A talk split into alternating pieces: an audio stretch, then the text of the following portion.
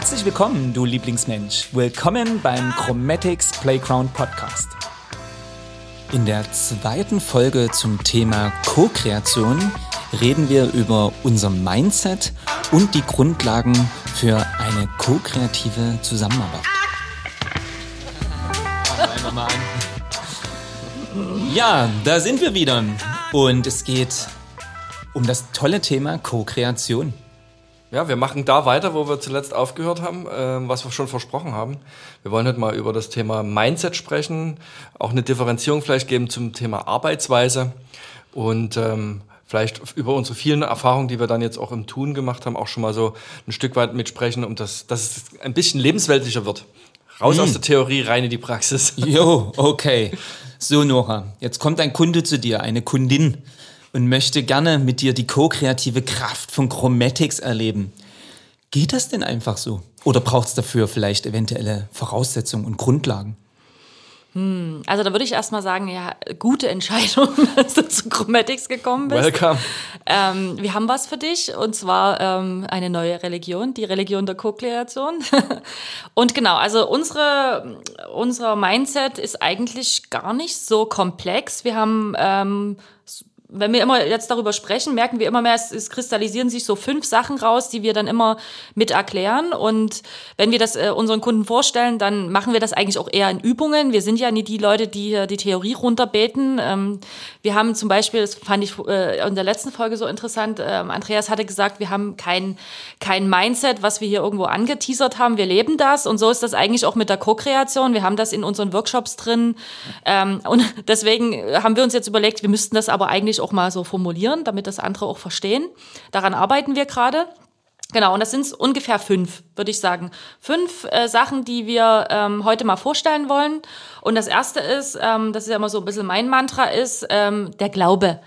Ähm, der Glaube, dass ähm, wir im Kollektiv, ähm, im kollektiven Flow, um das nochmal genauer zu besprechen, im kollektiven Flow ein besseres Ergebnis erzielen, als wenn ein Einzelner sich an die Aufgabe setzt. Das ist Punkt Nummer eins. Mhm.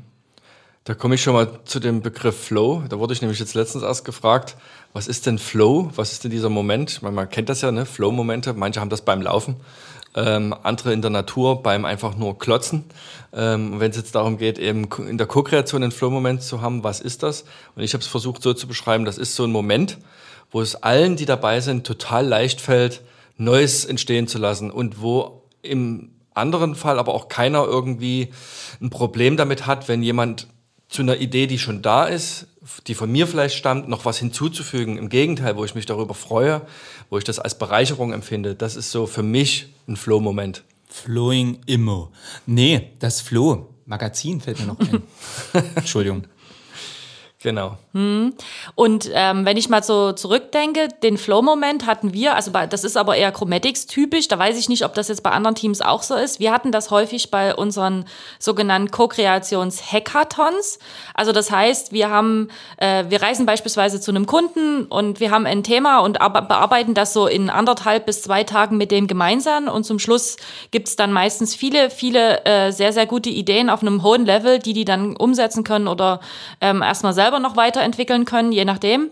Und dort haben wir häufig diese Flow-Momente erlebt bisher, deswegen kennen wir die ganz gut. Und was da so immer drin steckt, ist auf alle Fälle auch so ein gewisser Zeitdruck, der dann noch das irgendwie bei uns zumindest immer beflügelt, dass wir da hinkommen. Ne? Mhm. Also Zeitdruck, der dann aber die Konzentration mhm. ja auch wieder und die Fokussierung auf das Thema erst ermöglicht, ne, indem ich alles ausblende ähm, konzentriere ich mich dann eben auch auf das, was ich jetzt in dem Moment mit den Menschen, die mir dann zur Seite stehen, eben entwickeln möchte. Genau. Hm. Und man muss fairerweise dann auch eben sagen, da kommt man ja doch auch relativ schnell ins Prozessdesign. Ne? Also da haben wir ja auch für uns gemerkt, dass sozusagen ne, der, der Flow oder auch ne, das kreative Chaos oder was es auch immer braucht, eben auch eine gute Struktur braucht und äh, wir entsprechend auch ne, natürlich dann im Prozess selbst die Balance halten oder ne, wir als Moderatorinnen und Supervisorinnen sind natürlich dann eben auch wieder gefragt, in der Qualität zu entscheiden, ne, wo gewähren wir mehr Zeit und wo muss man jetzt auch mal einbremsen.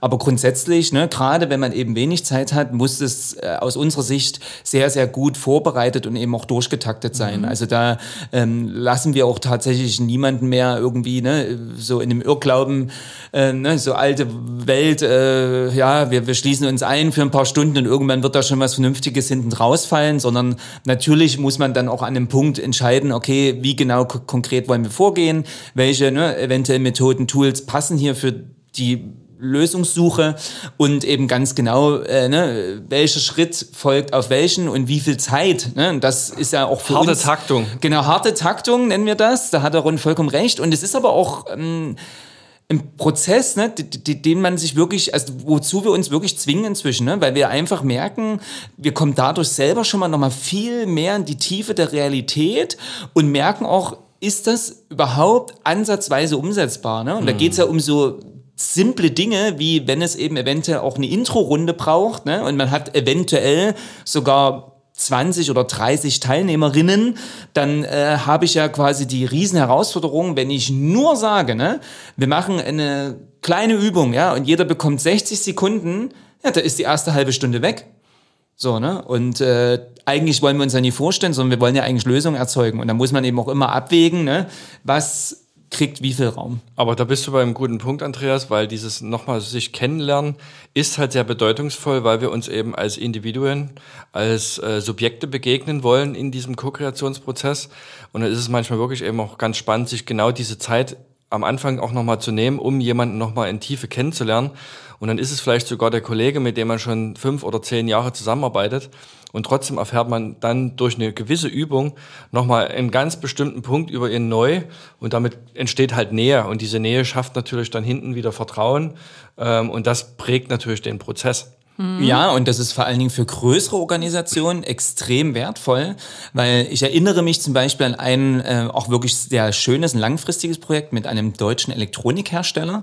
Und als wir da zum Beispiel ne, in den gemeinsamen Co-Kreationsprozess, äh, wo es um tatsächlich auch ne, neue Produktentwicklung ging, äh, gegangen sind, ähm, hatten wir tatsächlich Menschen, die in der Firma schon irgendwie seit 25 Jahren tätig waren, die aber tatsächlich kaum jemanden aus der Runde je mal im echten Leben begegnet sind. Durch ne? verschiedene also, Standorte. Genau, ja. dadurch ne, du einfach groß, große Mitarbeiterzahl mhm. und eben viele verschiedene Standorte. Und es gab eben in dem Sinne keine anderen Rituale, wo man sich hätte treffen können oder ne, wie das so ist, wenn dann halt ein paar hundert, paar tausend Menschen bei einer Weihnachtsfeier sind. Ich meine, mit wem viel, sitzt du zusammen? Mit wem sitze ich zusammen und wie viele neue Leute kenne, lerne ich da kennen? Das mhm. ist eine andere Sache. Und genau das ist dann eben essentiell und deswegen versuchen wir ja dann auch ne, in der geringen Zeit eben ne, auch eigentlich schon mal diese alten Sachen, die auch ne, da nichts beitragen, äh, ne, ist schon fast die Überleitung zum nächsten Punkt, äh, beiseite zu lassen, ja. Ähm, also ne, was ich, äh, äh, Bereichsleiterin und mhm. bip, bip, bip, ne, sondern wir wollen was über den Menschen erfahren und wir wollen halt relativ schnell in die Natürlichkeit kommen, wo dann halt eben jeder ne, möglichst egofrei beitragen kann. Mhm. Steilvorlage für Nora. Ich würde es nochmal ganz kurz zusammenfassen. Also Punkt eins äh, nochmal der Glaube an das bessere kollektive Ergebnis. Das heißt also, wir haben einen Kunden, der sich sehr wohl bewusst ist, dass er ähm, ein Thema hat, was er momentan alleine nicht lösen kann und der aber durch hoffentlich gute Gespräche vorab von uns ähm, äh, weiß, dass auch wir das alleine nicht lösen können für ihn, sondern er äh, gesagt hat, okay, ich, wir gehen in einen Prozess, wir brauchen dafür wahrscheinlich auch nie nur einen halben Vormittag, sondern im besten Falle nehmen wir uns da auch mal zwei Tage Zeit. Wir gehen in einen gemeinsamen Prozess. Ich sende Mitarbeiter äh, rein, ihr sendet Mitarbeiter rein und wir glauben alle daran, dass das jetzt hier die beste Lösung ist, um zum Beispiel nächste Kampagne zu machen oder auch ein ganz neues Produkt zu entwickeln, wenn es in Richtung Transformation des Unternehmens geht. So. Ne? Sehr gut, Nora. Und ich würde eine kleine Fußnote noch hinzufügen, nämlich kollektives Ergebnis, ne? kollektiv Heißt also auch, ne, dass man eben immer passend zur Aufgabe möglichst eine diverse Gruppe braucht. Und das meinen wir komplett in soziodemografischen Fakten, in aber auch ne, Abteilungs-Silo-übergreifend. Ne? Also es macht halt dann auch keinen Sinn, nur mit den Leuten aus dem Marketing sowas zu machen, sondern ne, wenn es eben um Produktentwicklung geht, brauche ich auch die Leute aus dem Vertrieb. Ich brauche die Leute aus äh, der Produktentwicklung. Ne? Das heißt sozusagen tatsächlich ne, jemand, äh, der Ahnung hat von Technik, jemand, der aber vielleicht sogar in der Produktion steckt ne, und dann eben je nachdem, wie nah auch ne, die, äh, sage ich mal, unmittelbare Lösung auch ins Leben kommen soll, eventuell ja sagen kann, ey, Moment mal, ähm, ne, in einem weiterführenden Schritt, wo es dann nicht nur um die Visionäre geht, sondern eben auch um die Kritiker, der dann eben auch sofort sagen kann, also Leute, ne, äh, mit der jetzigen Produktionsstraße und der jetzigen Taktung können wir das hier überhaupt nie umsetzen und dann aber ne, natürlich gleich Lösungsvorschläge bringt ne, und sagt, entweder wir müssen uns gucken, ne, tun wir das outsourcen oder ne, was braucht es eventuell eben, damit es dann doch geht. Mhm. Und deswegen ist es super hilfreich, wenn man dann eben so ein großes, diverses Team hat, um in kurzer Zeit extrem weit voranzukommen. Hier ist ja dann auch die Nähe zu sehen zu anderen ähm, Methodiken wie jetzt Design Thinking, wo ja das genau auch letzten Endes immanent ist, dass man sich eben auch da sogar den Nutzer noch mit reinholt, um von ihm auch zu lernen, um seine Anwendungsszenarien zu verstehen und zu wissen, was, welches Problem lösen wir denn jetzt mit unserem Produkt und dann eben auch diese Offenheit zu haben, dass er auch mit dabei ist. Erinnere ich mich auch nochmal an den Prozess, von dem du ja auch vorhin gesprochen hattest. Da war das ja nicht gewünscht, dass mhm. eben der, der Kunde mit reinkommt. Wir hatten das ja explizit auch gefordert, hätten das auch noch besser gefunden. Ja. Ähm, es geht auch ohne. Das war dann wieder möglich eben durch diese Multidimensionalität der Teilnehmer und Teilnehmerinnen, dass wir ja. da ein möglichst breites Feld letzten Endes auch an verschiedenen Expertisen im, im Haus hatten. Und das Interessante ist, und ich glaube, das kommt ja dann vielleicht auch wirklich schon demnächst, wir geben immer schon eine Steilvorlage. Da war ja auch die Geschäftsleitung mit dabei, mit verschiedenen Personen und die waren dann Teil der Gruppe. Also die haben dann nicht irgendwie Vetorechte oder was auch immer gehabt, sondern die haben beigetragen im Kollektiv, eins zu eins. Und ähm, das war auch spannend zu sehen, weil damit natürlich auch und da kommen wir dann auch so ein Stück weit zum Thema der Kultur.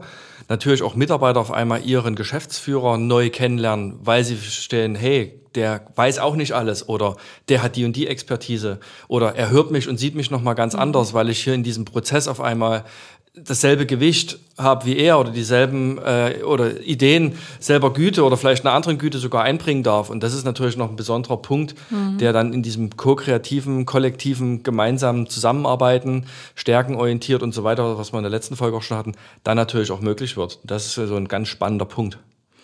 Genau, also wenn wir jetzt diese Gruppe haben, ne, das sind, die kommen, bleiben wir mal bei dem, die kannten sich teilweise gar nicht so, ne, die kommen jetzt zusammen dann äh, funktioniert die Co-Kreation am allerbesten, wenn eben dieser Glaube besteht. Und der Glaube beinhaltet so ein bisschen, dass ähm, man quasi gemeinsam das beste Ergebnis hat und ähm, in dem Falle sich, also oder sein, sein, sein, äh, sein Ego zurückstellt. Das ist ja der nächste Punkt, den wir da drin haben. Und was wir machen wollen, ist, wir wollen möglichst eine Gruppendynamik herstellen, wo sich die Menschen begegnen. Das kann man durch ganz einfache Übungen machen, indem wir beispielsweise sagen, hey, wir duzen uns heute mal, nur heute und morgen vielleicht. Wie verrückt. Wie verrückt, ja? Bist du der Mario und ich, hey, die Nora.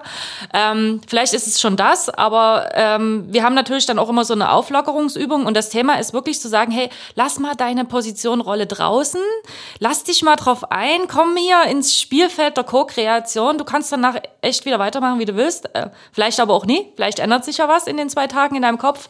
Ähm, das ist erstmal diese Grundlage. Nee, aber super, genau. Weg von Formalien hin zur Leichtigkeit, ne? Hatten wir ja beim letzten Mal auch schon angeteasert, ne? Es soll ja Ne, also wir, es ist relativ simpel. Ne? Ähm, es sind ja teilweise wirklich sehr schwere große Aufgaben, die zu lösen sind. Und auch da haben wir einen Glauben und wir sagen, das darf aber trotzdem Spaß machen. Das darf trotzdem in der vollen Freude, in der vollen Freiheit passieren, beziehungsweise auch das mal, sage ich mal, wie, ich nenne das jetzt mal die Aura ja, des Arbeitsprozesses oder der Arbeitsweise, ähm, kann ja aus unserer Sicht nur förderlich sein, ne? dass man sagt, ey, äh, klar, wir arbeiten hier echt an krassen Themen, ja, die sind auch total total wichtig, nicht nur für euch, ne, teilweise ja auch wirklich für die Gesellschaft, für die Welt, ja. Es sind ja teilweise sehr schwere Themen, die wir versuchen zu knacken. Und ähm, deswegen sagen wir aber im Umkehrschluss, auch wenn es vielleicht erstmal so pol polar klingt, ja, ähm, aber genau das das, das darf, muss sich nicht schwer anfühlen, sondern ne, wir dürfen das in voller Freude, in voller Leichtigkeit machen. Jeder soll und darf dabei auch Spaß haben, obwohl es eben so schwer fällt. Und ich glaube, gerade eben auch für dieses Menschsein ne, und dieses, ey, ich, ich will hier mit den anderen gemeinsam eben ne, diese, dieses tolle kollektive Ergebnis haben, diesen Flow haben, ich glaube, dazu ist es auch wichtig. Mhm. Also ich würde ganz gern wirklich nochmal über das Thema Ego sprechen. Mhm. Wir rutschen schon wieder so ein bisschen mhm. weg, aber das ist so ein essentieller Punkt aus mhm. meiner Sicht warum, und Nora, das bringst du ja auch mal wieder an, wie funktioniert denn unser aktuelles Wirtschaftssystem, mhm. wie funktioniert denn Kapitalismus über Verdrängung, über wer ist der Beste, wer ist am schnellsten irgendwo. Ähm, und das nährt ja im Grunde genommen dieses Ego-Denken. Und jetzt haben wir hier vielleicht als äh, äh, ostsozialisierte Kinder dann einen kleinen Vorsprung gegenüber anderen, weil wir kennen noch die Kraft des Kollektivs. Das wurde ja im Sozialismus stark genährt. Überall gab es Kollektive, es gab Hausgemeinschaften, wer hatte, da hat das sauberste Haus äh, wer ist die beste Klassengemeinschaft und so weiter. Und dieses wir zusammen in der Gruppe können irgendwie letztendlich ein gutes Ergebnis erstellen, ist vielleicht bei uns stärker drin. Ich weiß es nicht. Und ähm, das finde ich einen sehr spannenden mhm. Punkt. Wie kriegen wir das hin? Wir müssen auf jeden Fall erstmal darüber uns bewusst werden, dass dieses Ego, dieses, diese Selbstzentriertheit uns manchmal auch hilft, letzten Endes auch durchs Leben zu kommen, aber dass sie uns in ganz vielen Punkten eben auch entgegensteht und nicht dafür sorgt, dass wir ein gutes Ergebnis erzeugen mhm. und so weiter. Und das ist so mal Schritt eins, Bewusstwerdung. Ego kann mich hier ganz schön ausbremsen, weil ich damit nämlich alle anderen ausbremse. Um, und daran zu arbeiten, das ist, glaube ich, so ein ganz, ganz wichtiger Punkt. Mhm. Es ist im Endeffekt, äh, genau, es, wir, wir steuern hier etwas gegen etwas an, was ich, ähm, ich sage das mal so ganz flapsig, das Storytelling des Kapitalismus kann man das so nennen? Also es geht im Grunde darum, dass uns oder ja in diesem Wirtschaftsfonds eingeredet wird, dass äh, quasi nur so Einzelleistung und der Stärkste gewinnt, dass das eben das, das Mantra ist. Und es gibt noch ein zweites Storytelling, das ist das Storytelling, äh, sage ich jetzt mal so, der des, des Mensch als soziales Wesen. Wir können alleine nicht. Und dieses Storytelling ist sehr leise gewesen in den letzten ähm, 150 Jahren, 200 Jahren, nämlich seit der Industrialisierung. Und das bedeutet nämlich, dass wir eigentlich in der Gruppe äh, im, als interaktives Wesen, als sozialisiertes Wesen besonders stark sind. Wir fühlen uns da sehr wohl. Ähm, und das, das kommt überhaupt nicht mehr vor. Das passt nicht in unser heutiges Wirtschaftssystem. Das treibt uns zu wenig an oder was auch immer. Ähm, und äh, da bin ich immer so ein bisschen dafür, das Storytelling auch mal zu verändern, zu sagen, hey, das ist ja dieses Andreas sagt, darf ich es jetzt sagen? Der Andreas sagt es auch immer so schön, das ist das äh, äh, vom, äh, vom mir, also vom Me to We, ne? Ähm, dass wir das quasi so ein bisschen ändern. Und die Co-Kreation, so wie wir das angedacht haben, geht genau in diese Richtung. Also die geht genau in dieses Storytelling rein. Genau. Und, ähm, und, und genau dasselbe, ne? aber vielleicht für manche, die da trotz allem jetzt noch nicht so richtig einen Zugang haben. Ähm, also es geht im Endeffekt ein Stück weit darum auch, dass man in diesem Prozess nur gemeinsam gehen kann, wenn eben jeder auf sein Urheberrecht verzichtet. Ne? So das ist für mich im Prinzip genau derselbe Punkt, ne? weil ähm, erst dann, ne, wenn jeder wirklich maximal beitragen möchte, ne, positiv beitragen möchte und eben aber auch, ne, wie Ron ja auch schon gesagt hat, damit Volker oder das sogar einfordert, ne, dass die anderen seinen Funken, seine Idee ne, zum Feuer, zum, zum, zum Vulkan machen, ja, ähm, oder wie man es immer bildlich ausdrücken will, ja, nur dann wird's ja funktionieren. Und immer, ne, wenn dem dann ne, mein eigenes Ego, meine Hidden Agenda, meine Karrierewünsche, meine Provisionswünsche, meine was auch immer die Konstellation ist, ne, im Vordergrund stehen oder einfach nur eben da sind, ist von vornherein klar, dass das Ergebnis dieses Prozesses weit unter dem bleiben wird, wo es eigentlich sein könnte. Und das ist einfach mal ein Fakt, weil ist ja klar, wenn keiner zur Gruppe was beiträgt ne, oder wenn immer jeder eben ne, seine Idee behüten möchte oder sie eben gar nicht der Gruppe schenkt, ja, mhm. und so kann man sagen, man muss, also hier geht es tatsächlich um Geschenke. Es geht darum, ne, zu sagen, ich bin heute hier als Mensch und ich ne, will mit dieser Gruppe gemeinsam wirklich diese Exzellenz, diese Qualität erzeugen. Und deswegen ist heute Geschenketag. Sehr gut. Hm. Mhm. Und ähm, die große Frage ist ja dann, wie man so ein bisschen dieses Ego überwindet. Ne? Das ist ja so ähm, die große Preisfrage und vor allem für uns total schwierig, auch wie wir das jetzt beispielsweise in einem zweitägigen Workshop überwinden, weil man kommt nur einfach mal mit dieser Gedanken da rein. Und ähm, wir haben da natürlich verschiedene Tools, ne, die, das, äh, die das machen können. Und das Wichtige ist halt, wie gesagt, dass wir erstmal ähm, so ein bisschen Sachen ablegen. Das erste ist, wir sagen am Anfang immer, der Kritiker, der kann momentan in dieser ersten Anfangsphase erstmal draußen bleiben. Dann kannst du auch quasi deinen Nachnamen ablegen. Kannst du auch draußen hinhängen. Das wäre schon mal was, wo man sich menschlicher begegnet. So, dann könntest du theoretisch auch erstmal deine Position draußen hinhängen, oder? Also die brauchen wir jetzt hier erstmal auch nicht. Weil das erste, was wir machen wollen, wir wollen uns auf einer menschlichen Ebene kennenlernen. Da haben wir verschiedene Übungen. Die können sehr, sehr tief sein. Also wir haben so eine Superheldenmethode entwickelt, ne, Ron? Mhm. Ähm, wo man sich auf eine sehr, sehr intensive Art und Weise äh, kennenlernt. Wir haben die aber auch in mehreren Stufen jetzt. Man kann sich auch erstmal, wenn man sich gar nicht kennt, erstmal eher erstmal rein menschlich kennenlernen. Und hier geht es wirklich darum, rauszufinden, was hast du bisher erlebt, was hat denn dich geprägt? Ähm, welche wer, Stärken hast du? Ja, wer, wer unterstützt denn dich? Wer ist denn dein Förderer? Welche Vision hast du vielleicht in deinem Leben oder was sind Werte, denen du nachgehst? So, ne? Was ist dein Kryptonit? Was ist dein Kryptonit, genau. auch dabei. Genau. Und da auch ehrlich zu sein. Also das Erste ist genau, dass man sich äh, menschlich kennenlernt und ähm, dass man ähm, eine, eine Beziehung aufbaut und feststellt, der ist wertvoll, das ist ein wertvoller Mensch, der hat was ganz anderes erlebt als ich, der hat sich aber trotzdem vielleicht hierher geboxt, Wahnsinn, krass, also äh, ein ganz anderes Mindset, kommt woanders her, hat andere äh, Erfahrungen in der Kindheit gehabt, sowas. Das ist das Erste. Da habe hm? ich noch eine zweite, ja. die würde ich noch mit anfügen. Ähm, das haben wir bei einem großen deutschen äh, Chemiehersteller mal gemacht, auch bei so einem Digitalisierungsprozess, den wir begleitet haben, wo es darum ging, die Mitarbeiter für Digitalisierung zu begeistern, zu wecken, und so weiter. Und da haben sich auch sowohl Blue-Collar-Worker, also die, die wirklich an der Maschine stehen, als auch Leute aus der Verwaltung sind sich da begegnet.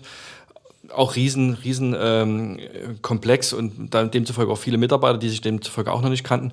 Und da haben wir das gemacht, dass die Leute sich eben anhand ihres, weil es um Digitalisierung ging, anhand ihres Smartphones vorstellen sollten. Mhm. Einfach mal zu sagen, was sind meine, ich glaube, drei oder fünf wichtigsten Apps, die ich nutze und weil die Apps sagen ja wieder was über mich als Mensch aus.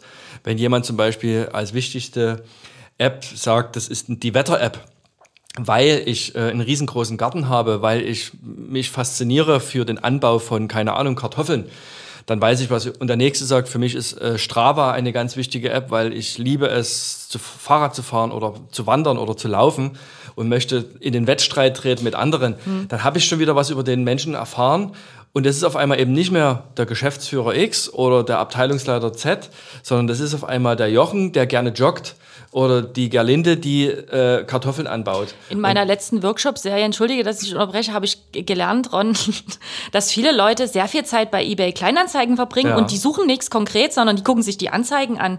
Verrücktes ist, Hobby. ja, ich ist weggehauen, weil ich dachte so, hä?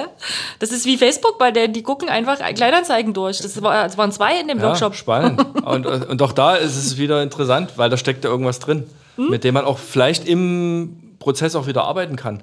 Weil wenn ich zum Beispiel weiß, ähm, als Dieter, dass Gerlinde äh, Kartoffeln anbaut, und ich auch so eine ähnliche Passion und Leidenschaft habe, ich wusste nur noch von ihr noch nicht, dann habe ich auf einmal eine Ebene. Ne, genau. Ich habe nicht nur die fachliche Ebene in dem Workshop, sondern ich habe auch noch eine menschliche Ebene. Wir begegnen uns auf Interessensebene und auf einmal entsteht da auch wieder eine Nähe. Und diese Nähe, die braucht es ja. Das, das haben wir schon rausgearbeitet. Mhm. Und?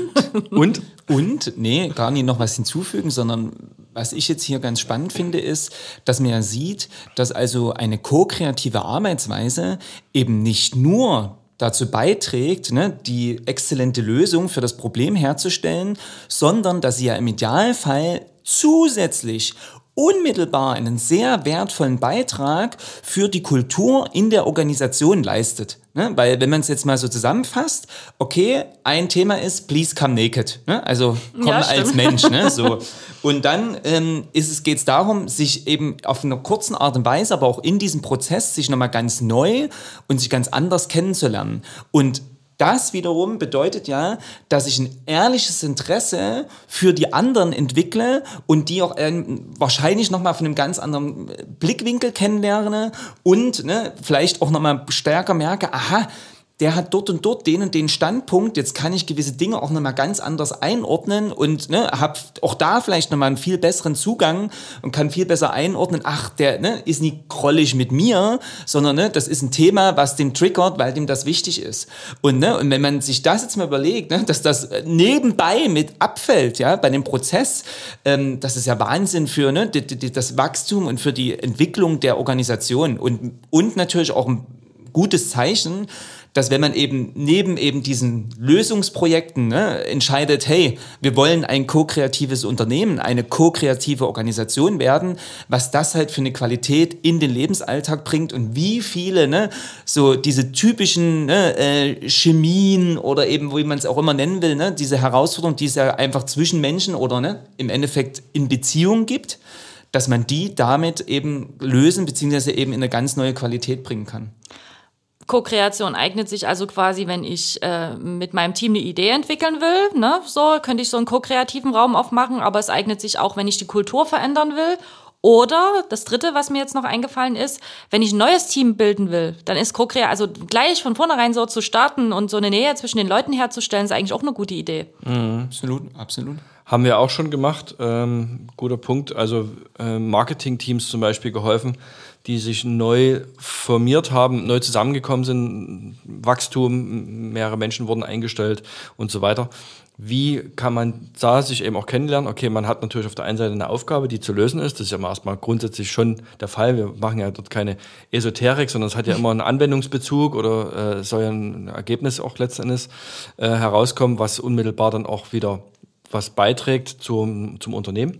Aber eben, ganz wichtiger Punkt, daneben eben nicht nur an dem Arbeitsergebnis zu sitzen und zu, zu sagen, das wollen wir erreichen, sondern eben parallel im gleichen Atemzug eben das Team noch zu formen und rauszuarbeiten, wer hat welche Stärken, äh, wie kann man zukünftig besser miteinander arbeiten, was sind unsere, was ist auch unser Mindset in der Gruppe, wie wollen wir in Zukunft wirken.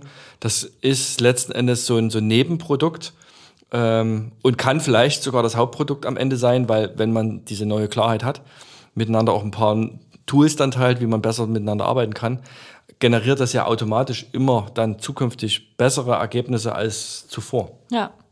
Genau. Stimmt. Da hatten wir auch mal einen Getränkehersteller, der relativ bekannt ist, ne, wo es ja genau darum ging, ne, dass das Team im Prinzip sich komplett neu aufgestellt hat. Und ähm, genau, man wusste aber, oh krass, ne, es wird ein wahnsinniges Jahr, äh, ne, es ist schon fast nicht schaffbar. Und die dann sofort gemerkt haben, okay, wir brauchen hier ne, ein Speed-Dating, dass wir sozusagen relativ schnell als Team so gut zusammenwachsen, dass wir das gemeinsam gestemmt kriegen und im Idealfall auch noch ne, mhm. ne, maximale Freude und Spaß dabei haben. Und dann gehören natürlich dann auch ganz äh, klar auch die die Dinge nehme ich mit dazu, äh, wo man eben sagt, ne, was ist mein präferierter Kanal, äh, wie sieht vielleicht mein persönlicher Biorhythmus aus, bis hin zu, ne, auch ganz klar zu sagen, du, worauf habe ich überhaupt keinen Bock, ja, äh, beziehungsweise einfach auch ganz klar zu sagen, du, äh, ich habe hier die und die Standpunkte und von denen werde ich auch nie abrücken und deswegen ist es einfach auch nur fair, dass ich die mit euch teile, mhm. damit ihr eben in der einen oder anderen Situation nie das Gefühl habt, ne, äh, was ist mit dem jetzt gerade los, spinnt der, sondern einfach auch klar zu wissen, alles klar, ne, der spricht jetzt wieder aus seinem Standpunkt mhm. heraus. Ich erinnere mich noch an einen anderen Prozess, vielleicht noch als letztes Beispiel, äh, den du ja begleitet hast, Andreas. Deswegen kannst du am Ende wahrscheinlich auch mehr dazu sagen. Es ging darum, dass zwei Online-Plattformen einen Merger, glaube ich, hatten und wo es eben auch darum ging, diese zwei verschiedenen äh, Plattformen zu harmonisieren, vor allen Dingen eben auf People-Ebene. Genau. Ähm, und wo ihr dann, da stand gar nicht so ein Projektergebnis im Vordergrund, sondern eher die gemeinsame Arbeit an etwas Kreativen, wo Kreativität und ähm, in dem Fall auch was so urbane Kunst, also Urban Art, als, als Brücke der Leichtigkeit auch, also um Leichtigkeit zu erzeugen, ähm, genutzt wurde. Vielleicht kannst du dazu noch ganz kurz was sagen. Genau, also im Prinzip, ähm, also die eine Herausforderung war eben, ne, zwei bis dato vielleicht sogar ne, kompetitive Teams sollten auf einmal ne, One-Winning-Team sein, wie man so schön sagt.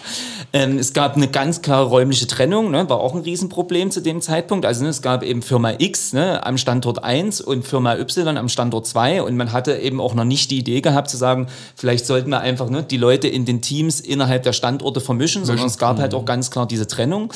Und ähm, es gab halt zumindest auch diese Angst ne, bei diesem, äh, wie man es auch jetzt immer nennen will, ne, so äh, Team D, ne, was auch immer, ähm, dass sozusagen ne, sich diese alten Krüppchen ne, innerhalb der Firmen und wiederum die Firmen selbst bilden und es eben gar nicht zu einem organischen mhm. ne, äh, Austausch kommt, beziehungsweise auch eine Neugier füreinander. Ne? Und die Aufgabe war für diesen Themenblock, um den es konkret ging, ja dann auch ne, schon ganz konkret, nämlich zu sagen, okay, wir wollen erstens, dass jeder mitmacht. Ne? Also das waren, wie gesagt, ich glaube auch 300 Leute und über einen relativ langen Zeitraum, ich glaube zweieinhalb Stunden. Und jeder sollte wirklich aktiv beitragen. Wir sollten wirklich absichern, dass eben sich keiner wegducken kann ne, und eben viel aufgebrochen wird. Und das war also auf jeden Fall richtig spannend. Und umso erfreulicher, dass das tatsächlich geklappt hat. Und man kann das ja so wirklich sagen.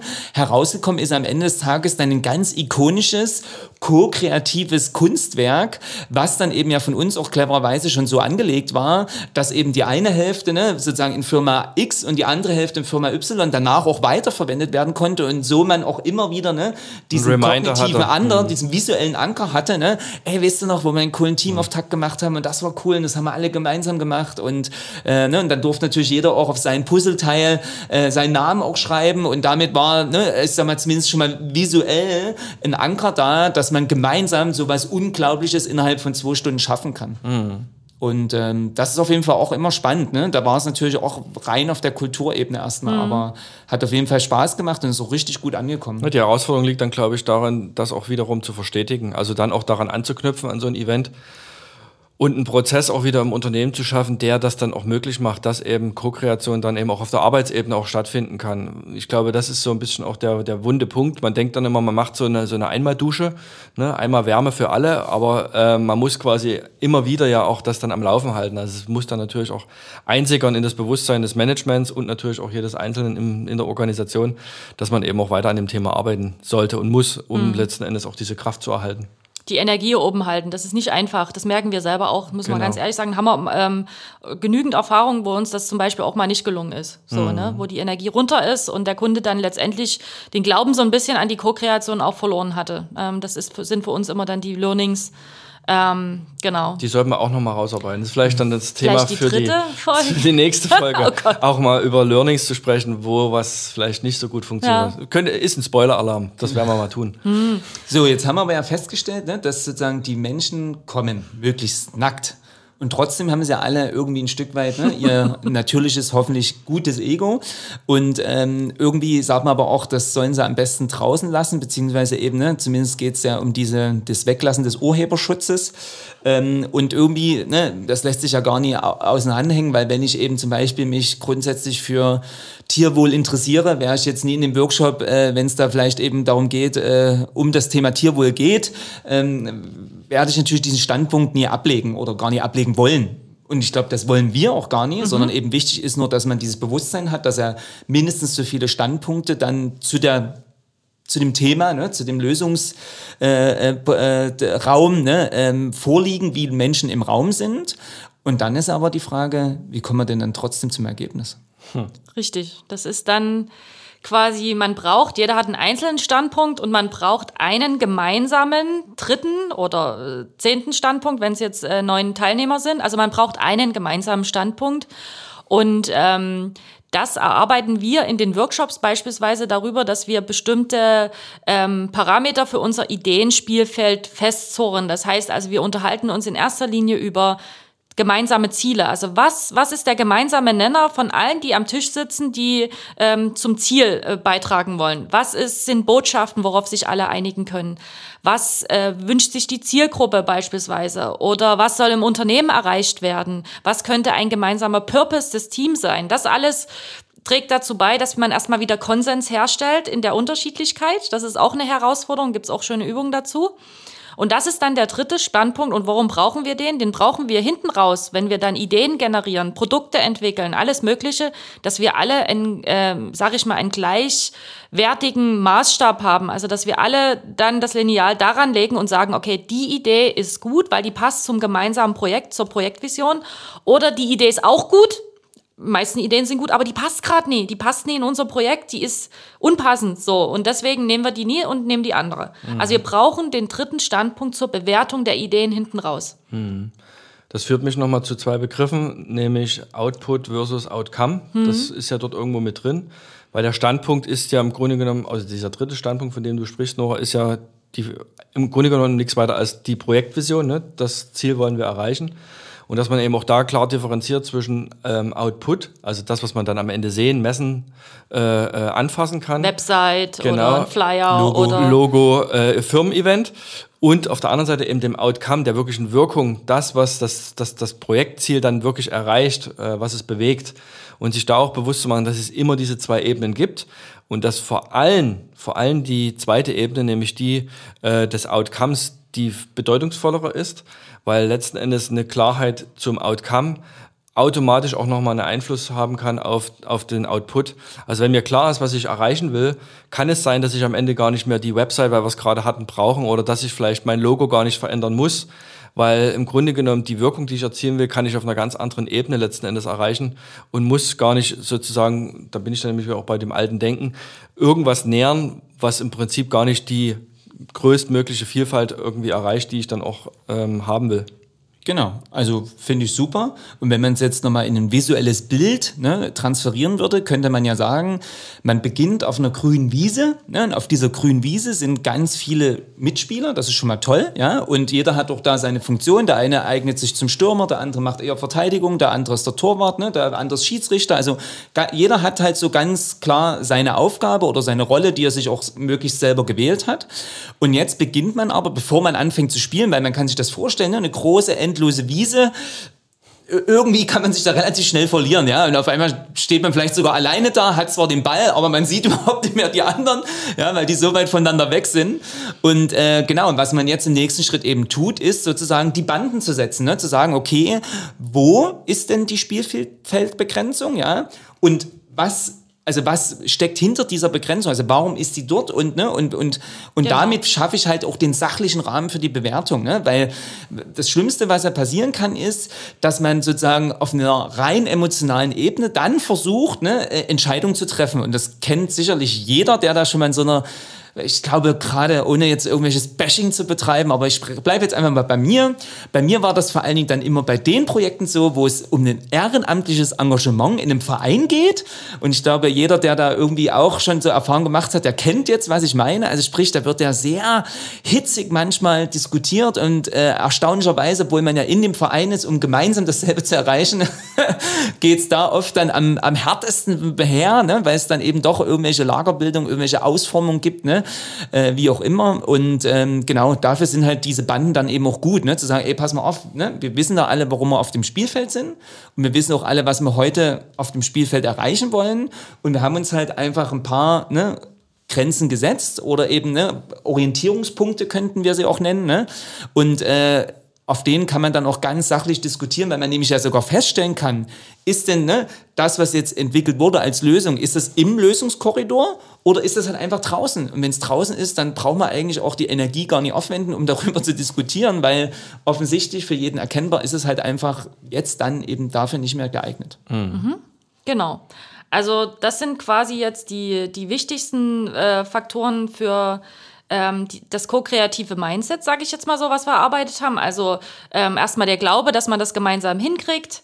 Dann ähm, äh, auch so ein bisschen der Glaube, dass das Ego draußen bleiben kann mal und dass man sich als Mensch kennenlernt und dass man dort das Wertvolle in einem entdeckt. Und da gehört auch ein gewisses Selbstbewusstsein dazu und dass man sich selber gut kennt, aber eben auch sein Gegenüber ganz gut kennt ähm, dann müssen, muss man trotzdem in irgendeiner Form eine Gemeinschaft herstellen. Das machen wir über unser Ideenspielfeld und wie der Andreas gerade erklärt hat mit den Banden. Das ist unser gemeinsamer Standpunkt. Ähm, und das ist letztendlich schon der Punkt. Und äh, die, die, ähm, die meisten denken ja, okay, wenn man jetzt so gemeinsam Ideen entwickelt, dann ähm, brainstormt man die ganze Zeit. Aber nein, also wir mussten auch selber erstmal lernen und auch das dem Kunden zu erklären, dass die Vorbereitung die braucht Zeit und die ist auch total wichtig. Also wenn ich jetzt mal überlege, so ein, so ein äh, ko-kreatives Mindset aufzubauen in einem Workshop, das ist locker 80 Prozent der Zeit. Und 20 Prozent ist dann die reine Ideation, also die Ideenentwicklung gemeinsam. Das sind Sprints, das sind kurze Sachen.